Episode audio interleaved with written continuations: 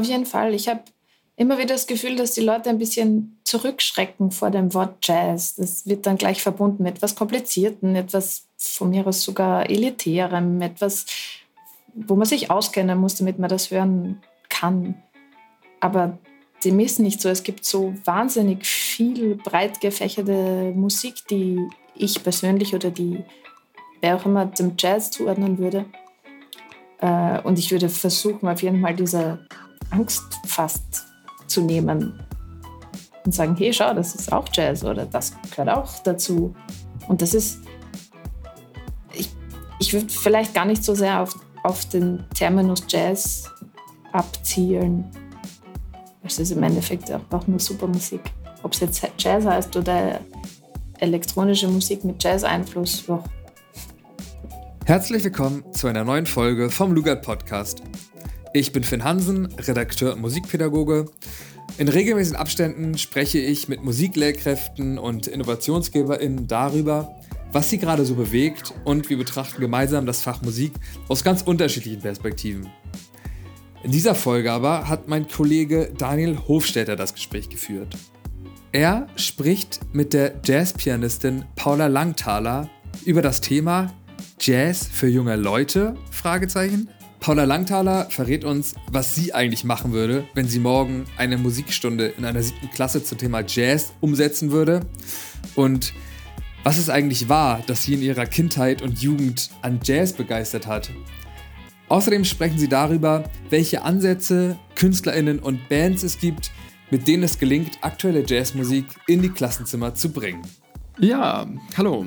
Mein Name ist Daniel Hofstetter, ich bin Redakteur im Lugard Verlag und darf heute Paula Langthaler als Podcast-Gast bei uns im Lugard Podcast begrüßen. Ähm, Paula, du bist ausgebildete Jazzpianistin, aber auch äh, hast aber auch eine klassische Ausbildung, also Instrumentalpädagogik, Klavier. Äh, du lebst in Paris, wo du als Sounddesignerin für Videospiele arbeitest und hast vor kurzem mit deinem Jazz-Trio ein Konzeptalbum namens Lala aufgezeichnet, das äh, anspielt auf eine Persönlichkeit, nämlich Lala Sumer, eine algerische Widerstandskämpferin und beeindruckende Frau. Ich hoffe, ich habe jetzt nichts vergessen und freue mich, dass du da bist. Jana, hast du gar nichts vergessen. Ich freue mich auch. Danke für die Einladung. Ja, und ich bin natürlich schon sehr gespannt auf das Gespräch mit dir, weil wir uns ja auch einige Erfahrungen teilen. Also einerseits vielleicht hörbar auch unser Herkunftsland Österreich. Ich dann nicht leugnen.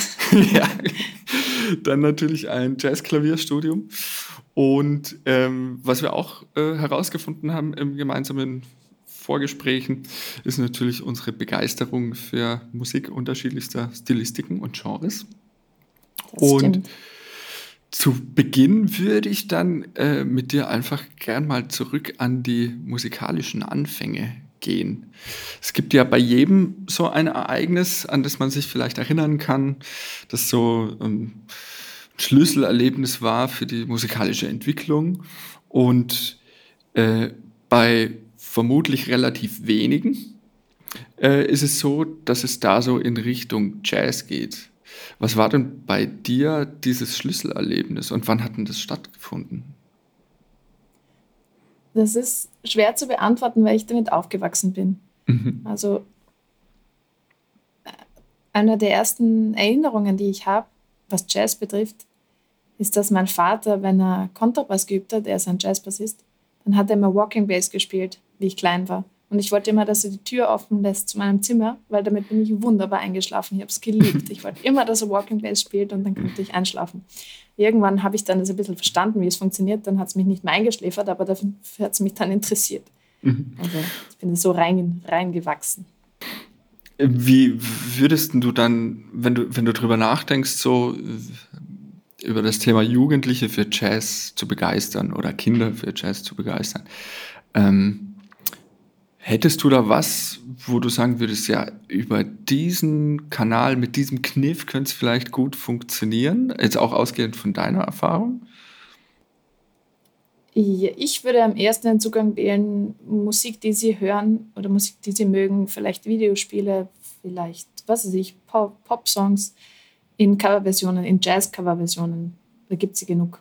Also sich zum Beispiel Postmodern Jukebox, die machen sowas. Oder es gibt Musiker, die, also Jazzmusiker, die äh, Videospielmusik nehmen und drüber improvisieren. Also ich, ich, würde den Zugang wählen. Das heißt, du gehst ja eigentlich ganz stark natürlich aus dem Alltag aus und ja. hast sicher als Jazzmusikerin natürlich einen sehr guten Blick, wo sich da eigentlich überall Jazz versteckt. Also wo sind denn für dich so in, in der populären Musik äh, oder ähm, in, in Videospielen, hast du da konkrete Beispiele, wo wirklich Jazz drinsteckt oder dir unvermutet über den Weg läuft? So? Ich habe das Gefühl, es ist überall. Also echt vor allem würde ich sagen bei Drums, Drums und mhm. Bass, da ist ganz viel drin. Es gibt äh, ein ganz berühmtes Lick, ein Drums-Lick, das heißt Aim mhm. and Break. Das ist das am meist gesampelteste Drums-Break überhaupt. Es kommt von einer Funk- und Soul-Band aus den 70ern, mhm. was eindeutig dem Jazz zu, zuordnen ist. Mhm. Das, geht, das ist überall. Das weiß nur niemand mehr. Ja, eben, also ich äh, frage vor allem deshalb, weil eben so wie du gesagt hast, ist ja irgendwie Jazz überraschend oft irgendwie äh, auch zu finden, gerade in, in Coverversionen, auch in, in populärer Musik. Ähm, und diese, diese Grenzen sind ja irgendwie fließend. Und genau da eben die, die spannenden Ansatzpunkte sozusagen zu finden. Ähm, verstehe ich dich da richtig, dass das genau der, der Ansatzpunkt wäre, den du, den du wählen würdest? Ja, auf jeden Fall. Ich habe immer wieder das Gefühl, dass die Leute ein bisschen zurückschrecken vor dem Wort Jazz. Das wird dann mhm. gleich verbunden mit etwas Komplizierten, etwas von mir aus sogar Elitärem, etwas, mhm. wo man sich auskennen muss, damit man das hören kann. Aber dem ist nicht so. Es gibt so wahnsinnig viel breit gefächerte Musik, die ich persönlich oder die wer auch immer dem Jazz zuordnen würde, zuordnen würde. Äh, und ich würde versuchen, auf jeden Fall diese Angst fast zu nehmen mhm. und sagen, hey, schau, das ist auch Jazz oder das gehört auch dazu. Und das ist, ich, ich würde vielleicht gar nicht so sehr auf, auf den Terminus Jazz abzielen. Es mhm. ist im Endeffekt auch nur super Musik. Ob es jetzt Jazz heißt oder elektronische Musik mit Jazz-Einfluss, ja.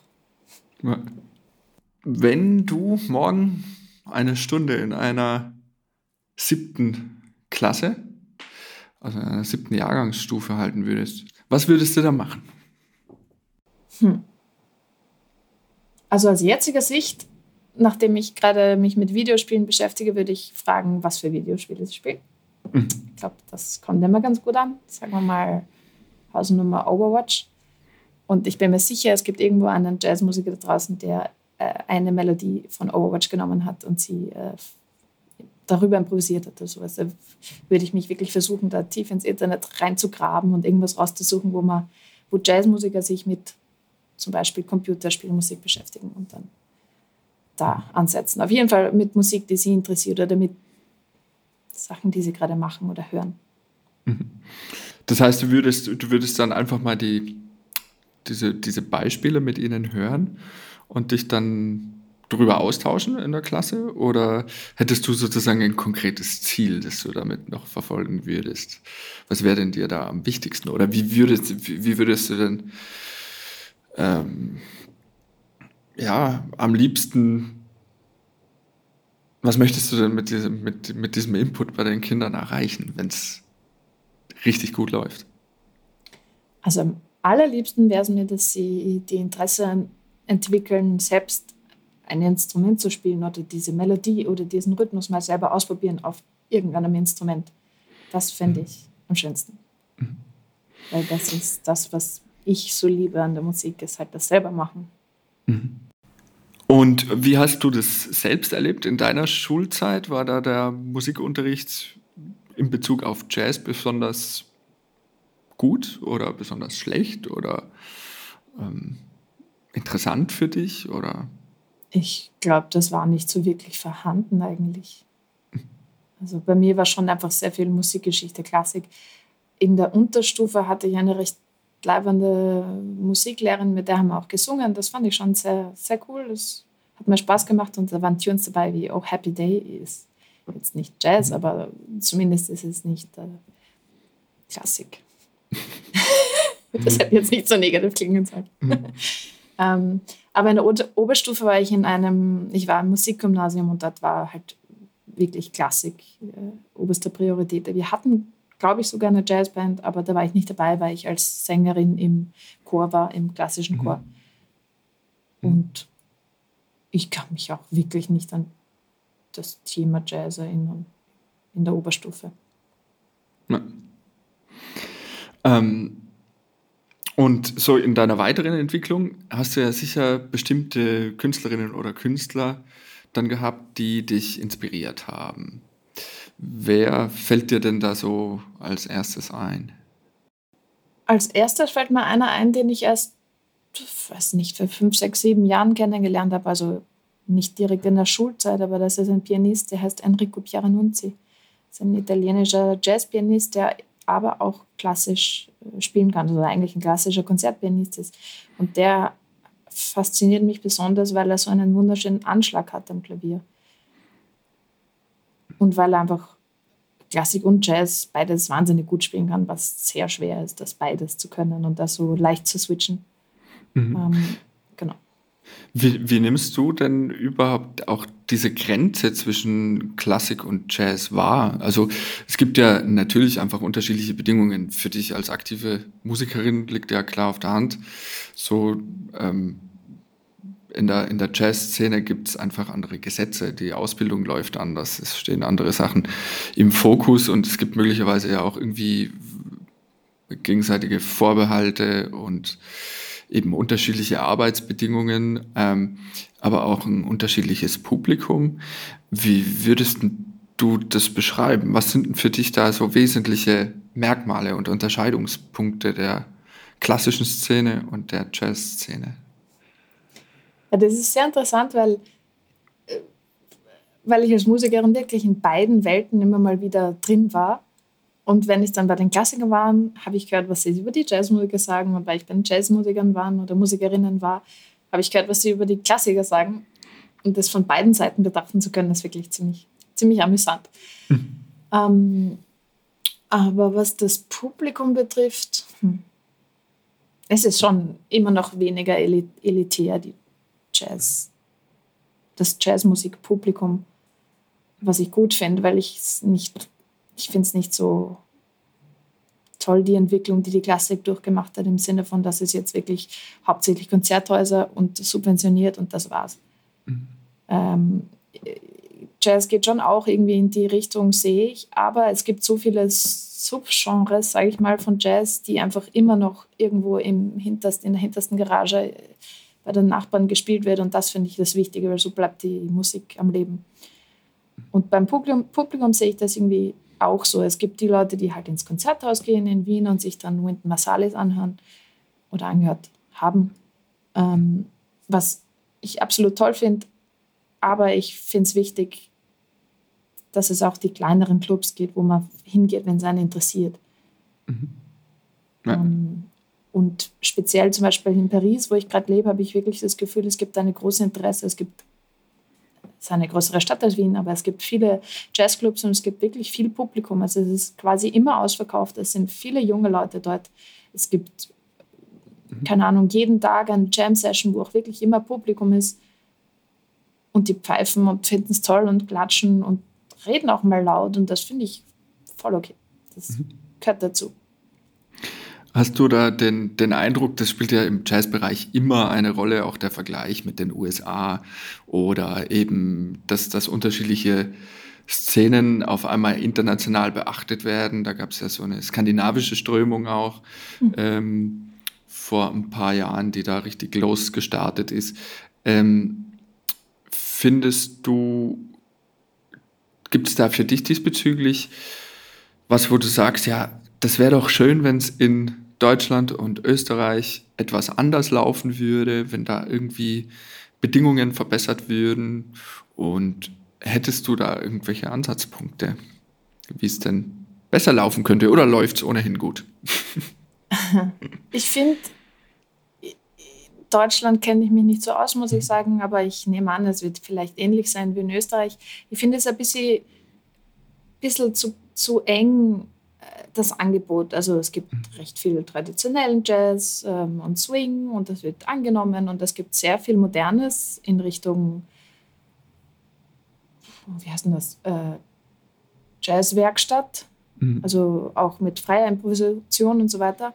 Und es gibt ein bisschen Modern Jazz, aber nicht sehr viel. Und ich habe das Gefühl, genau dieses, dieses andere, was weder traditioneller Swing oder traditioneller Jazz ist, noch ähm, das ganz moderne, Avantgarde-artige, mhm. sollte auf jeden Fall auch mehr unterstützt werden. Ich habe das Gefühl, da gibt es da gibt's nicht viel Subventionen. Also es ist wirklich, wirklich viel härter, irgendwie Geld oder Gigs aufzustellen mit, mit Musik, die vielleicht auch eher jüngere Leute anspricht oder eben in einem, ach,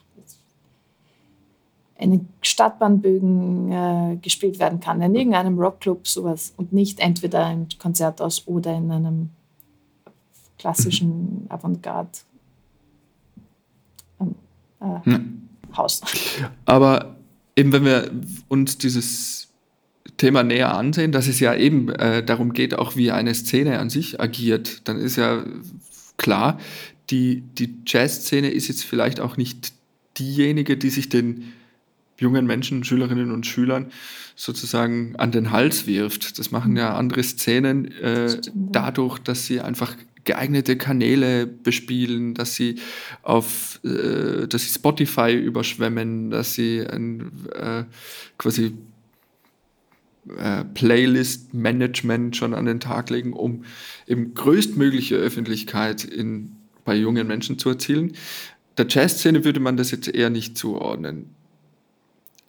Ich glaube, da hat sich viel getan zwischen der Generation unserer Eltern und uns. Mhm.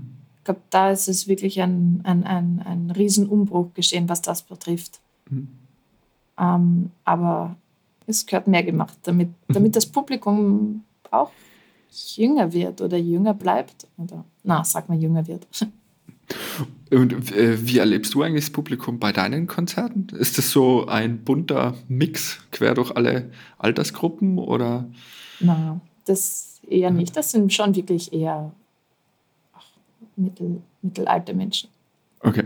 Und sind natürlich Kollegen. Das, das sind schon viele Kollegen und Kolleginnen. Das finde ich sehr, sehr gut aber fremde junge Leute sind eher auf, auf das Lokal bezogen. Also zum Beispiel, wenn ich in Wien im Jazz, äh, im Zwe spiele, Entschuldige, dann zieht das, hm, sind auch manchmal Schülergruppen dort und den, bei denen kommt es auch gut an. Mhm. Aber die kommen nicht wegen mir, sondern die kommen, weil der Lehrer vielleicht sagt, komm, jetzt gehen wir ins Zwe. Vielleicht mhm. sollten die Lehrer das mehr, mehr, mehr sowas machen.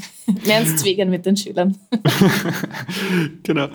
Ähm, und das bringt mich direkt zur Frage, äh, was du dann beobachtest. Also wenn du Schülerinnen und Schüler oder Kinder äh, im Publikum beobachtest, ähm, sei es jetzt auf deinen Konzerten oder auf Jazzkonzerten, auf die du gehst, ähm, fällt dir da irgendwie auf, dass die da besonders zugeneigt oder abgeneigt? Oder ist es überraschend, dass die so viel damit anfangen können? Wie, wie, wie geht es dir da dabei?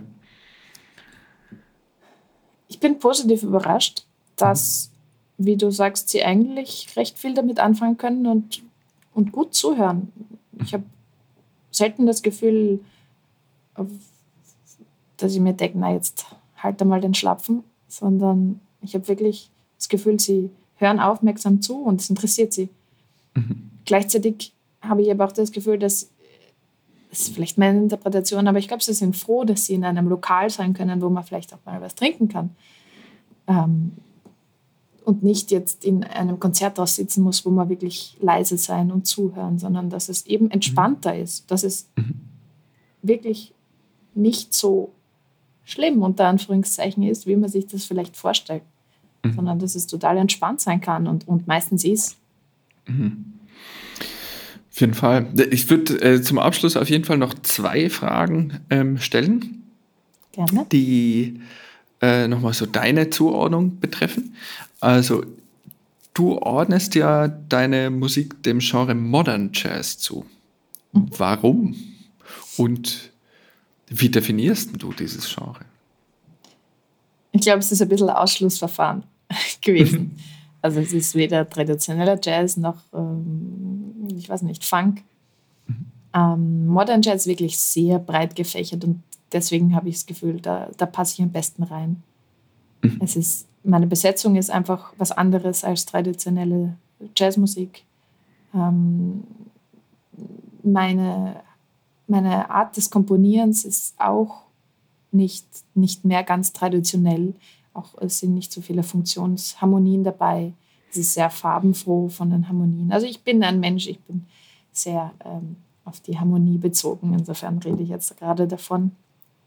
Äh, wie nimmst du das eigentlich in deinem Freundes- und Bekanntenkreis wahr? Jetzt unter den Nicht-Jazz-Musikern oder nicht so Jazz-affinen äh, Bekannten. Ähm, wie wirst du da als, als Jazzpianistin wahrgenommen? Also, die meisten finden es sehr cool. Aber bei jungen Leuten zum Beispiel ist es hm, ist irgendwie wurscht. das ist Musikerinnen und Musiker, das ist super leibend, ob es jetzt Jazz ist, ob es jetzt irgendwas anderes ist. Es ist wurscht.